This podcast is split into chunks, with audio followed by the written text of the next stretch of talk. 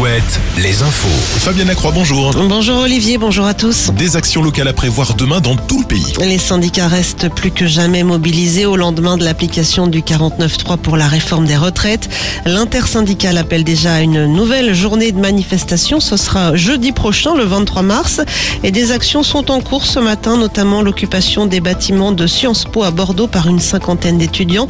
D'autres actions également prévues ce vendredi à Laval, Angoulême, Toire ou encore à La raffinerie Total Énergie de Normandie, elle sera arrêtée à compter de ce week-end.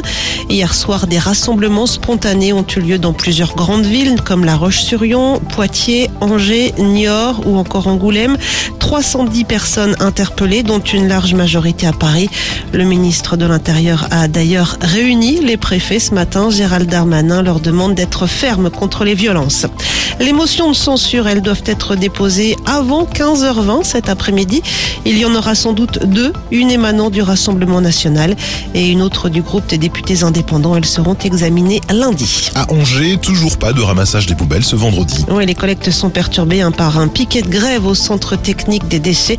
La justice a été saisie. Sur la route, circulation coupée actuellement dans les deux sens, dans les Deux-Sèvres, à Châtillon-sur-Toué sur la nationale 149. Un poids lourd a perdu du gasoil, ce qui rend la chaussée glissante. Des déviations sont en place. On passe au sport avec du basket ce soir en Pro B. Angers reçoit Évreux et La Rochelle se déplace à Aix-Maurienne. On joue également en National 1. Poitiers accueille Mulhouse.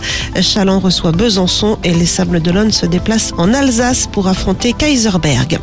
Il y a du rugby également ce soir. En Pro D2, Soyons Angoulême reçoit Grenoble. Et puis en foot, Lyon-Nantes en ouverture de la 28e journée de Ligue 1.